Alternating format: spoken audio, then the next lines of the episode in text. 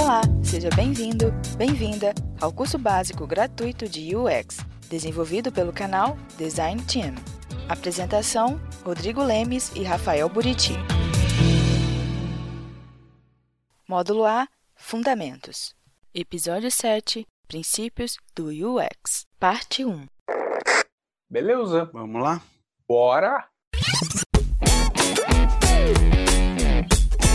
Olá, seja bem-vindo a mais um podcast CursoCast, dado o nome carinhosamente pela nossa audiência, os nossos ouvintes. O sétimo episódio. O sétimo episódio dessa jornada, dessa saga aqui com vocês. Tá legal. Tá chegando ao fim, hein? Tá chegando ao fim. Falta quantos pra gente terminar, Buriti? Se tudo der certo, é esse mais um. Nossa, mas será que esse vai ser o único? Nossa dúvida é se esse daqui vai ser um inteiro, né? É, o próximo a gente já tem quase certeza que vai ter que dividir em dois, né? Então provável que sejam três. Exato, exato. Mas o importante é que a gente está encerrando esse ciclo de fundamentos. O módulo A, que vem trazer para vocês esse básico do que, que você precisa conhecer para saber se você quer entrar nessa, nessa grande jornada de ser um UX designer, tá terminando. E a gente quer saber, né, como sempre fala, a opinião para poder seguir os próximos módulos. Olha aí. Temos que achar uma forma de medição, né? Mais aprimorada, talvez, né, Buriti? O que, que você acha? Temos,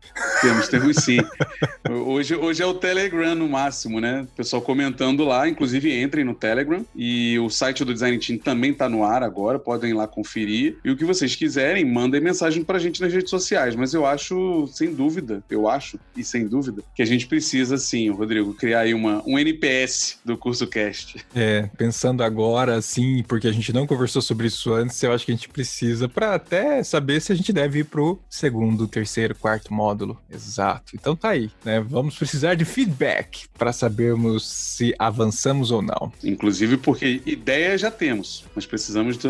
Puta, faz sentido, hein, galera? Pode mandar o curso que a gente ouve. Que a gente mais tem a ideia, né, Buriti? Esse é o problema, né? É, pois é. Vocês não têm ideia das ideias.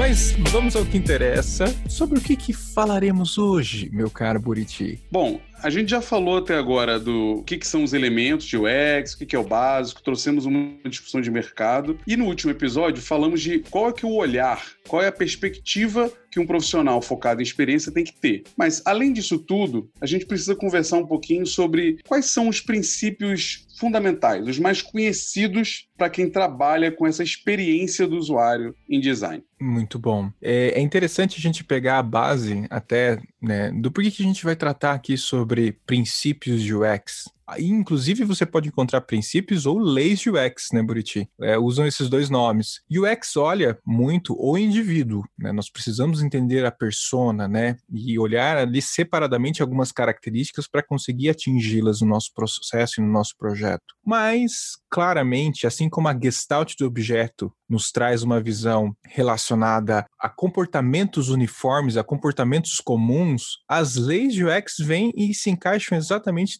da mesma forma, não é verdade? Sim, sim. O objetivo dessas leis aqui é trazer essa percepção de, de modelos mentais, de coisas que já são feitas e que interferem nessa experiência. Muito similar às heurísticas, tá? Mas é em algo um pouco mais amplo. A grande questão aqui de não chamar de leis, na verdade, porque a base desse conteúdo aqui foi trazido de um livro que se chama Leis de UX, mas é, a gente não botou o título do podcast como leis, porque leis a gente entende que é um pouco rígido demais. Princípios é, olha, existem esses princípios, seria bom que vocês conhecessem eles e seguissem eles, mas nem sempre eles estão escritos em pedra. Isso é que é o importante. Sim, e depois, né, vale você procurar o livro Leis de UX e tem o site Leis de UX, ah, onde inclusive tem até os posters para você conseguir imprimir visualmente bem bonito. É bem legal você dar uma olhada no site, mas aqui fica uma referência. Só não vai estar em português. Só não está exato. Nem o livro. O livro custa caro pra caramba. E o site está todo em inglês. Então, o que, que eu e o Buriti fizemos? Ah, vamos trazer aqui para vocês em português alguns princípios barra leis de UX. Inclusive, quem quiser comprar o livro é legal, ok, a gente gosta bastante de livro, a gente recomenda, mas o próprio site já tem todas as leis trabalhadas no livro e mais algumas, porque o autor atualiza isso, que é o John Yablonsky. Ele atualiza lá no site essas novas princípios, novas leis que ele chama, então tem muito mais no site lá, vale a pena. O site é o Laws of UX, não é isso, Rodrigo?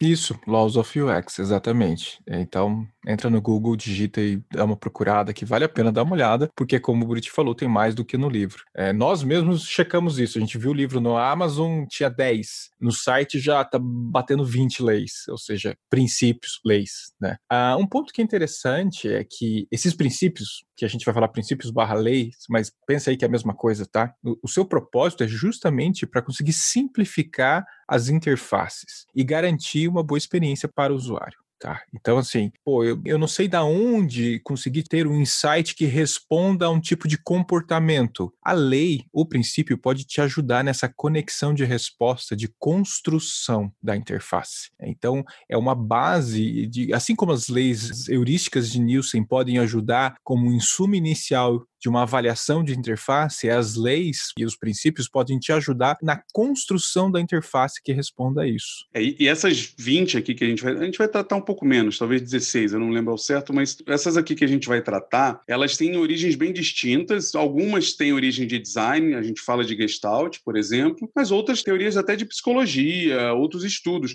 como o próprio heurística de usabilidade, que está relacionado à psicologia também. Então não é algo que é exclusivamente do design, tem até algumas algumas teorias que foram reaproveitadas e adaptadas para o nosso contexto. Vale a pena estar atento a isso também. É, inclusive tem umas aqui que eu nunca vi, sendo muito sincero, a gente organizou, obviamente, todo o conteúdo, mas tem umas com os nomes que eu não sei nem falar direito o nome, tá? Então, fica aí a dica que caso eu soletre, eu, eu pronuncie de forma errada, né, o Buriti, eu não sei se ele se garante com isso, mas eu não me garanto, porque eu, tem coisa que eu nunca vi. Tem umas que são nome, né, dos autores, né? Então é difícil você saber se o nome do autor é falado daquele jeito, né? Teria que se aprofundar um pouco mais, inclusive correr atrás, mas dá para a gente seguir. Algumas estão traduzidas, dá para ir. Vamos lá. Quais são elas, Rodrigo? Muito boa. A primeira que a gente já pode trazer aqui, e eu acho que ela está muito relacionada ao nosso universo do dia a dia, assim, de forma bem mais fácil e simples para você entender, é o efeito estético de usabilidade. Ele foi estudado pela primeira vez, como se você pega o histórico da visão de usabilidade no campo do IHC em 95, meados de 95 95, né? Aquela época muito bem conhecida, né, como os estudos de Human Computer Interface. E os pesquisadores, especificamente o Masaki Koruso e o Kaori Kashimura da Itachi Design Center, olha lá, lá no Japão testaram 26 variações de uma interface de um ATM, de um caixa. Isso, caixa eletrônico de banco, né, gente?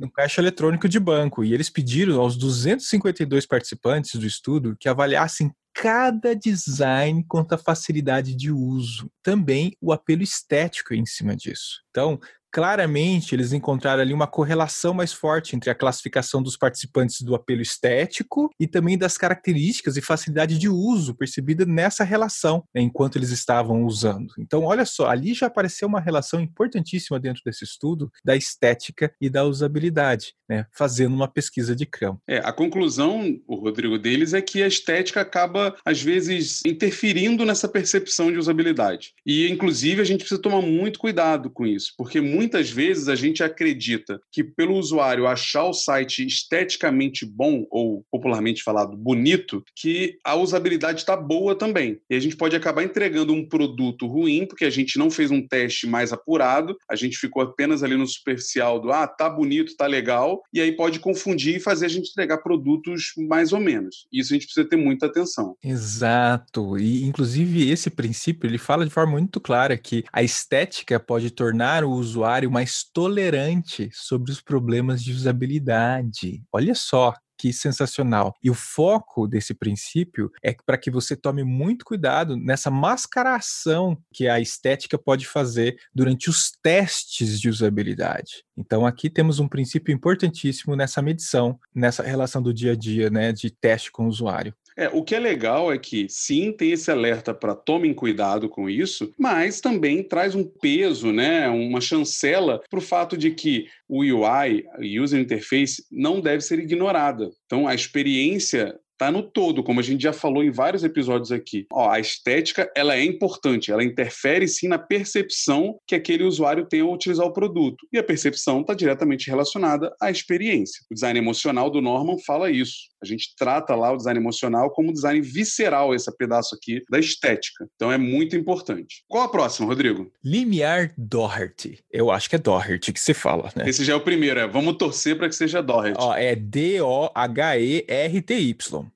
E eu li. Doherty, tá? Eu só letrei aqui para você entender. E sobre o que, que trata o limiar Doherty, ou Doherty? Bom, o limiar de Doherty, Rodrigo, foi feito lá em 1982, quando os autores, o Walter Doherty e o Avrin Tadani, publicaram no IBM System Journal uma pesquisa sobre essa velocidade de resposta da interface para o usuário, criando um padrão. E aí essa lei diz respeito a essa velocidade, ou essa satisfação que essa velocidade pode trazer. Ou seja, uma interface ela não pode ser lenta, porque se ela for lenta, ela vai afetar a usabilidade. E está relacionado a feedback, propriamente dito, né, Rodrigo? Exato, é, é a questão do desempenho, né? É, se uma interface está lenta, eu vou responder de um jeito. Se a interface está numa velocidade adequada ao meu uso, eu vou responder de outro. Então é muito assim, essa mudança de velocidade em resposta, né, ou em uso dessa interface muda o comportamento do usuário e sua percepção sobre ela. Então altera completamente. Então você tem que ter aí uma atenção muito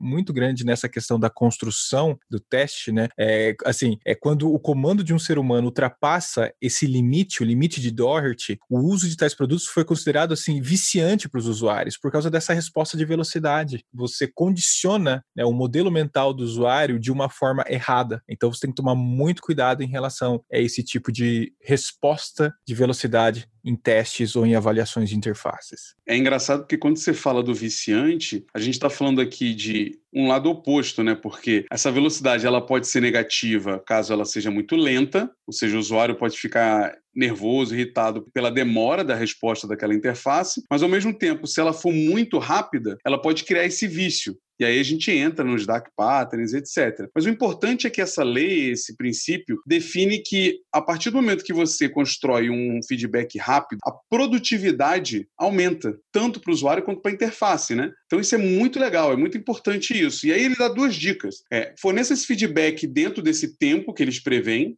porque isso vai aumentar a produtividade, e use esse desempenho que é percebido pelo usuário para aumentar o tempo da resposta e reduzir a percepção de espera. Então, utilize o sistema. Aqui a gente está falando de uma lei que utiliza o sistema para melhorar a percepção do usuário, né, Rodrigo? Exatamente. Tá aí, ó. Preste atenção nessa relação de velocidade, porque é importantíssima. A próxima. E agora? É, eu adoro essa, sabia? Eu gosto muito desse princípio barra lei aí. Fitts Law. O Fitts Law é engraçado, porque em 54, por lá, é, é um psicólogo, o Paul Fitts, ele estava examinando um sistema de motor humano tal, e mostrou que o tempo para adquirir um alvo e é uma função da distância e do tamanho do alvo. O que, que é isso? Quando você está em movimentos rápidos, alvos pequenos resultam em maiores taxas de erro. E aí, como que a gente traz essa, essa lei, esse princípio para as interfaces? Simples. Botão pequeno atrapalha a resposta. Simples assim. Ou seja, se você tem um botão pequeno na sua interface, você vai atrapalhar a questão da resposta do usuário para que ele tenha uma ação em cima daquilo. É sensacional esse princípio porque ele conecta muito na questão de acessibilidade, né, e de botões interativos. Inclusive ele trouxe aqui essa frente de que botões interativos precisam ser grandes, chamar atenção, principalmente se forem usados e operados com os dedos. É, botões menores são mais difíceis de clicar. Então, assim, através do Fitts Law, ele trouxe aqui para gente uma visão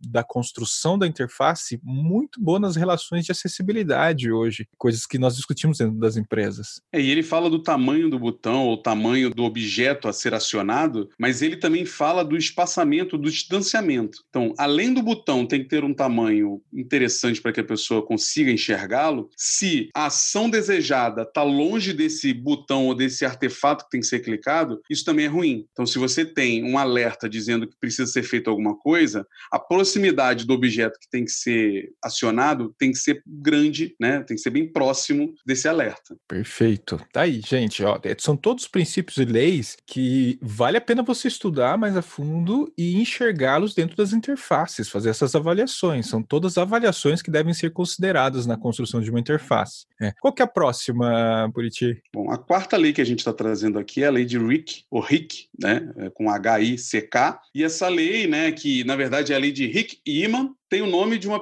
é, equipe de psicólogos britânicos e americanos. Então é bem difícil porque é uma equipe de psicólogos americanos e britânicos, você tem duas pessoas só, então um deles deve ser britânico, o outro deve ser americano, né?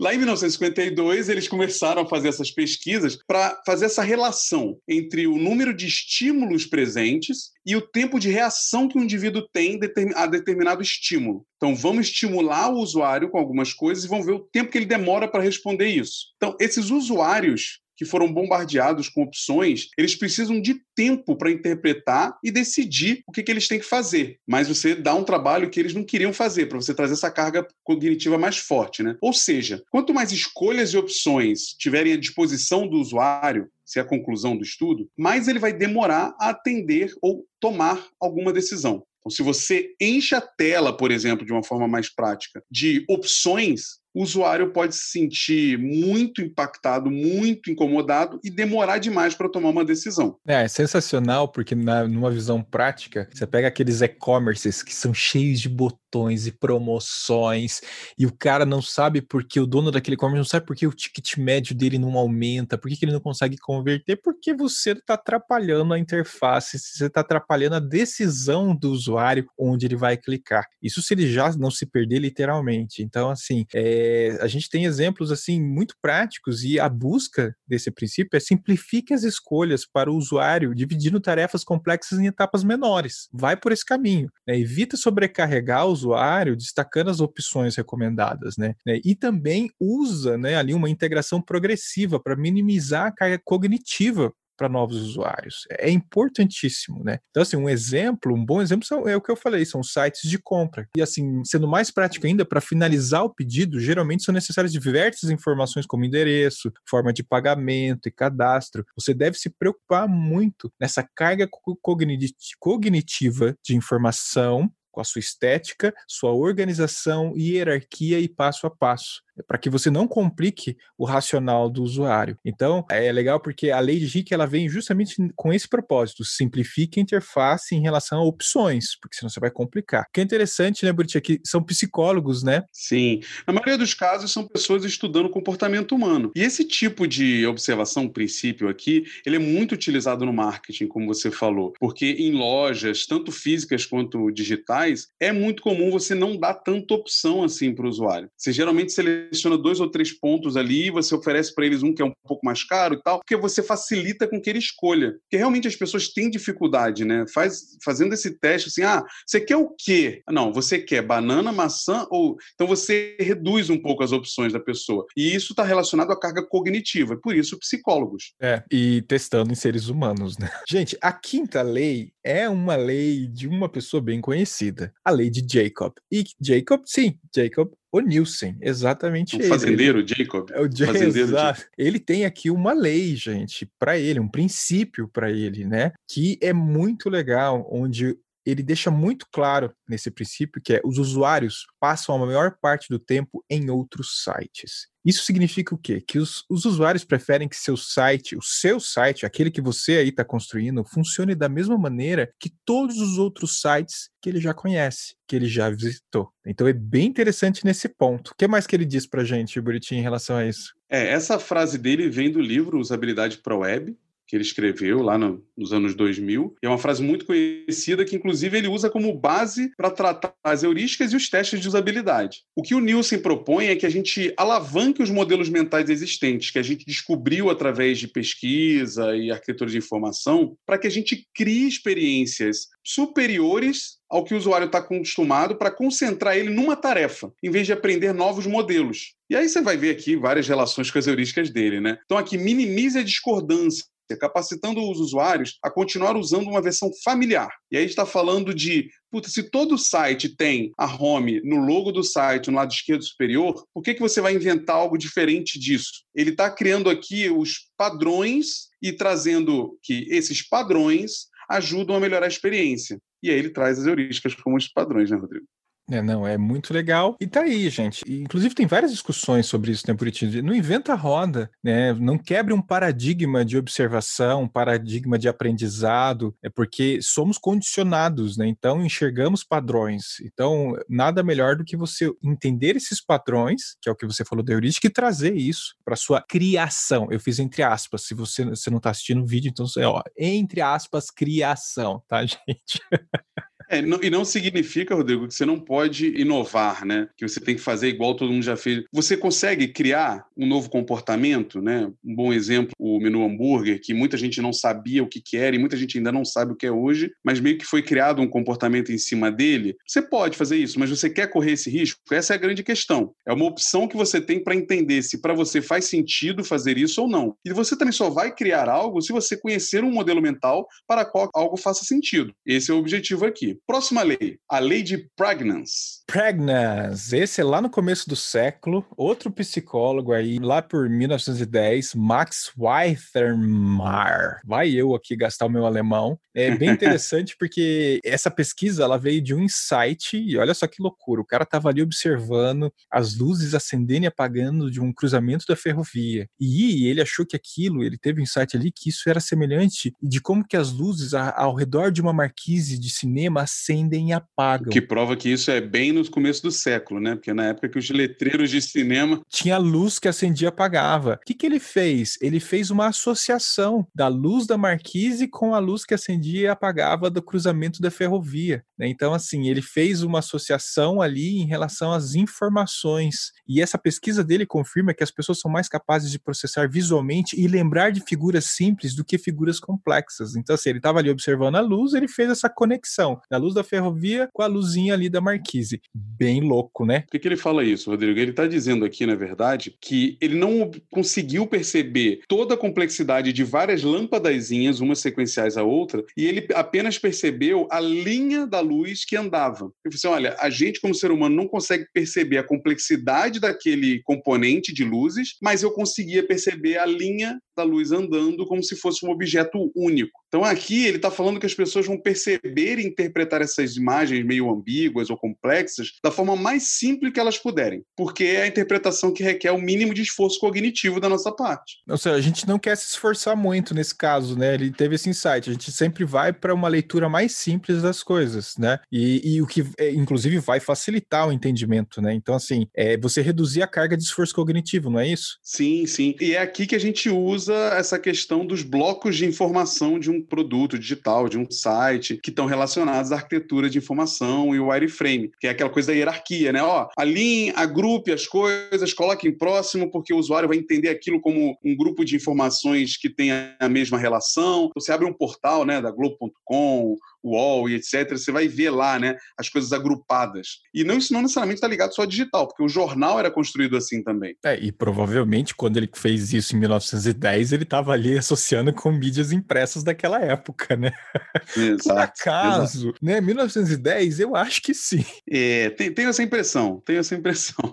Eu também. Princípio número 7, lei número 7, lei do agrupamento. E aqui eu acho sensacional, porque conecta com uma coisa que eu falei no começo. E o que é, senhor Buriti? Ela é as leis de Gestalt. Aqui a gente está falando dessa Gestalt, que também tem relação com a lei de Pregnancy em cima, tá? Basicamente, está falando sobre agrupamentos de informação, ou são conjuntos de princípios. Essa lei é interessante, essa lei de agrupamento, porque ela tem vários princípios dentro dela, né? Então, são princípios de psicologia, mais uma vez, a psicologia super presente aqui, é proposto pela primeira vez como Gestalt, né, para explicar como é que o ser humano percebe objetos naturalmente como padrões, organizados e bem construídos. Então, aqui a Gestalt fala sobre a forma como a gente olha algo e automaticamente o nosso cérebro organiza do jeito que a gente entende melhor, né, Rodrigo? Exato, é, é exatamente. O nosso cérebro tem ali uma disposição inata de perceber padrões de estímulo com base em certas regras. Não tem como. Nós somos condicionados dessa forma, né? E nosso cérebro, a, a questão de desenvolvimento cognitivo nos ajuda nesse caminho. É assim que eu vou enxergar. E esses princípios, eles são organizados em cinco categorias, que está ali conectado com a Gestalt, como o Buriti falou. A proximidade, a similaridade, a continuidade, o fechamento e a conexão. Então, se você nunca leu o Gestalt do objeto, vale a pena dar uma lida lá, vai lá,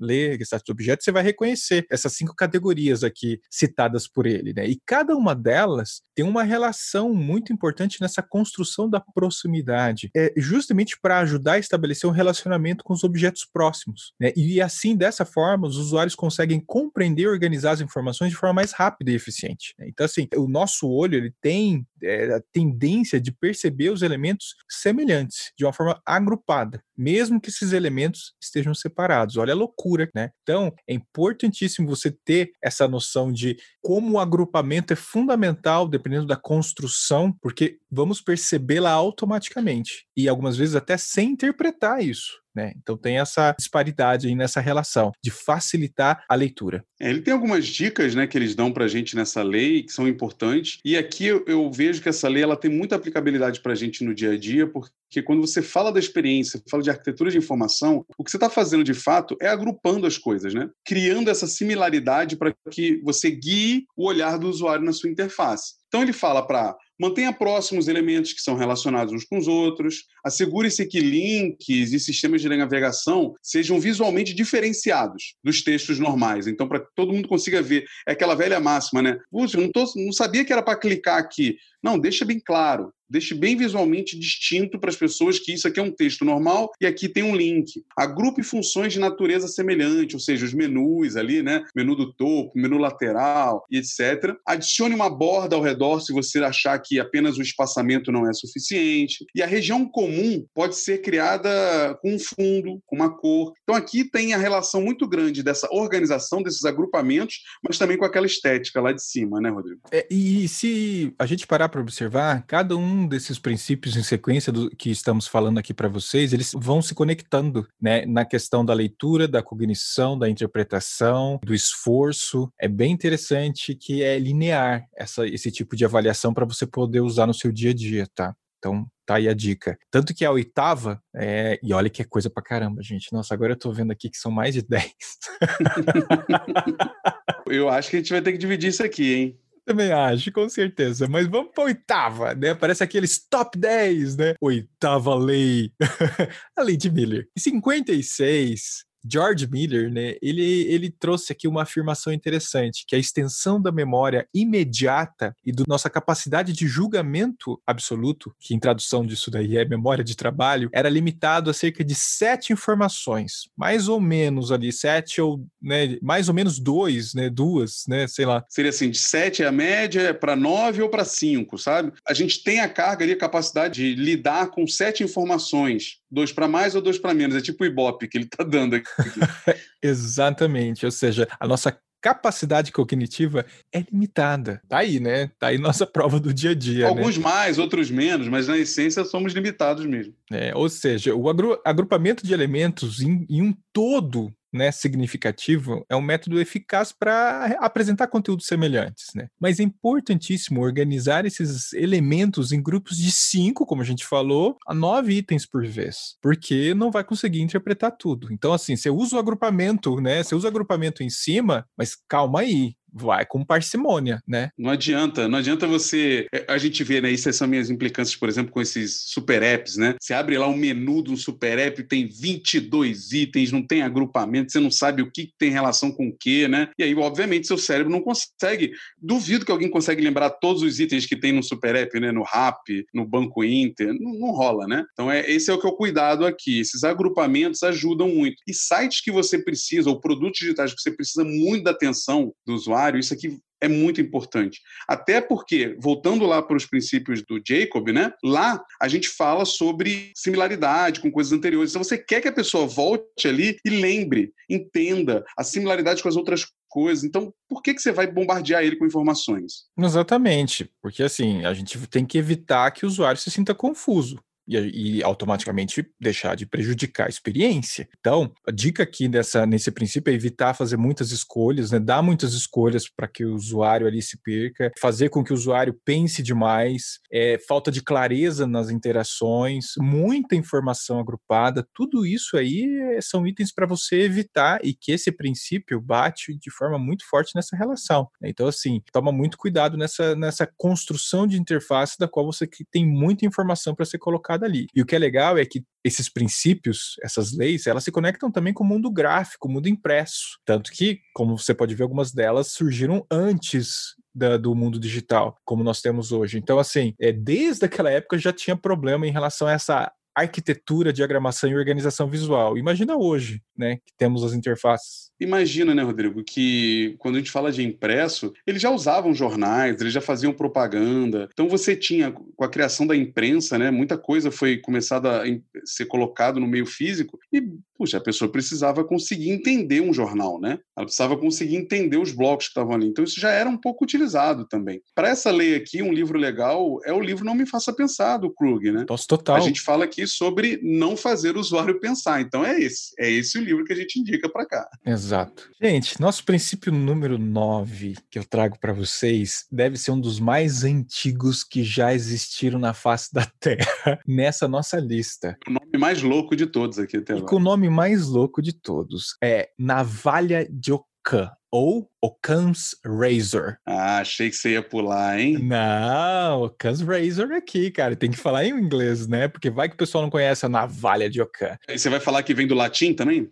Nossa, vem do latim lex parsimoniae, lei de parcimônia. Enrolei a língua agora, deu, deu trava a língua. E o pior, assim, pior, né? O interessante é que ela é uma ideia que veio atribuída a William de Ockham, é o nome do cara, o Navalha de Ockham, que ele foi um frade franciscano inglês, filósofo, escolástico e teólogo. Seja lá o que é um filósofo escolástico, né? Seja Tudo bem. Lá. Em 1287, a 1347. Aí, eu não sei se a criação é o tempo de vida, provavelmente, né? Mas, gente, você já pensou, 1347. Ou seja, é um princípio que vem de uma forma bem interessante e que nos mostra que realmente não existia nem pensamento de mundo digital naquela época. Mas o princípio afirma que é assim: qualquer fenômeno deve assumir a menor quantidade de premissas possíveis. Ou seja, a solução mais simples possível. Olha que interessante. Devemos sempre escolher a solução mais simples para um determinado problema. Então, nessa relação de escolhas, sempre ofereça né, uma construção de simplicidade para o usuário, traduzindo aqui para o nosso mundo digital. É reavaliar o seu design e eliminar tudo que deixa sua interface mais complexa, simplificando a interação do usuário. É uma interface mais simples, com a mesma eficiência e uma boa experiência para ele. Olha que loucura isso, Buriti. É, o interessante é que ele fala que, na verdade, o ser humano tende a escolher as mais simples também, né? Então, se você coloca uma solução muito complexa, o usuário vai se sentir confuso. Ele também aqui é um exercício, né? É um exercício de desapego para o design, de olhar a solução que ele trouxe e reduzir ela ao máximo, né? Sem perder, obviamente, a função geral do que ele está produzindo. É, não, mas eu fico pensando como que um frade, cara, levou uma conclusão dessa e que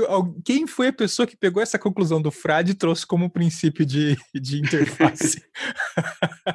ele devia estar tá confessando alguém, né? Ele foi explicar alguma coisa para esse alguém, a pessoa não entendeu, ele falou: vou reduzir, vou explicar melhor. Exatamente. Na, ó, eu vou cortar, eu vou usar a navalha de Ocam, ou a lei da parcimônia, tá aí. É, não, eu vou jogar para você. Qual que é a décima agora, Buriti? A décima é o princípio de Pareto. Ele é muito comum, né? Usado em várias áreas, matemática, etc., mas afirma que para muitos eventos, cerca de 80% dos efeitos vem de apenas 20% das causas. Esse pode usar para várias coisas, né? Do tipo, ah, o resultado de alguma ação, na verdade, é referente a apenas 20%, ou ao contrário, 80% do meu esforço vai dar apenas 20% do resultado. O que ele está falando aqui é 80% dos efeitos vem de 20% das causas. E aí ele remete ao Vilfredo Pareto. E aí a gente perdeu aqui os psicólogos e os filósofos e vem para um economista que percebeu percebeu que 80% das terras da Itália pertenciam a 20% da população. Eu acho que hoje é menos, hein? Acho que hoje ah, deve não, ser é. uns 3% do mundo aí. É, não, deve, deve. Não, e é bem interessante porque, é, assim, você entender o conceito do princípio de Pareto te ajuda a dimensionar os esforços para quando você estiver revisando ou atualizando uma interface, né? Tendo em vista essa concentração da qual você deve avaliar na questão de percentuais, né? É, por, por, exemplo, após uma pesquisa com os usuários, né, você descobre que existem diversos problemas de interação com o seu produto, mas você não consegue ajustar todos os problemas, as, as coisas que você não consegue corrigir. Então, por conta de tempo e orçamento escasso. Então, dessa forma, você analisa os dados da sua pesquisa e identifica quais são os 20% de erros que afetam os 80% dos seus usuários. Né? Ou seja, é uma questão de ajuda muito na questão da priorização, inclusive. Né? Com isso, você dá foco em um problema que afeta a maior parte de quem está usando o seu produto, ao invés de se preocupar com algo que impacta menos pessoas, né? menos gente. Então, concentre a maior parte do seu esforço nas áreas que trarão os maiores benefícios para a maioria dos seus usuários. É uma visão muito estatística e muito de probabilidade versus também priorização. É, e na verdade ele, tá, ele percebe um padrão. Então, o que ele está dizendo é que você terminou um teste de usuário, olha ali os problemas que você encontrou, né, as falhas que você encontrou, que você vai perceber que existe sim uma relação entre em torno de 20% vai resolver 80% dos problemas que você encontrou. É mais ou menos isso que ele está falando ali. Rodrigo, a gente vai parar por aqui ou vai seguir? Cara, eu ia falar exatamente a mesma coisa. Nossa, olha só, a gente já tá conectado aqui, ó. Faltam ainda 10. Uma, duas, três, quatro, cinco, seis, sete. Não, são oito, porque não vai até 20. Ah, então falta oito. Vai até 17. Vai até 17. Não, vamos parar por aqui. Esse episódio a gente encerra aqui. E a gente até pode lançar dois juntos, se for o caso. Sim, mas só para você ter a tranquilidade de não ver um episódio de uma hora e pouca lá, né? Olha o princípio aí da navalha de Okan aí, ó. Vamos reduzir a complexidade desse episódio. Boa, estamos usando os princípios. Então, gente, é isso. Esse episódio dos princípios, leis de experiência, a gente para por aqui, mas vai continuar. O próximo episódio a gente encerra encerra com as, os outros últimos oito princípios para continuar te passando esse conteúdo que eu acho que é riquíssimo, é importantíssimo. Por isso que a gente não vai abrir mão de passar por todos para você conseguir ter uma noção aí de um estudo bem aprofundado, né? É isso aí. Fechamos a primeira parte. Fechamos a primeira parte. Até o próximo episódio. Tchau. Valeu.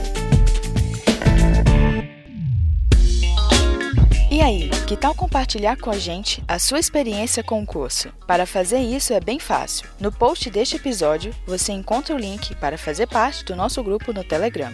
Acesse e inscreva-se também no canal do Design Team no YouTube. E siga o Rodrigo Lemes e Rafael Buriti no Instagram e no LinkedIn. E nos vemos na próxima!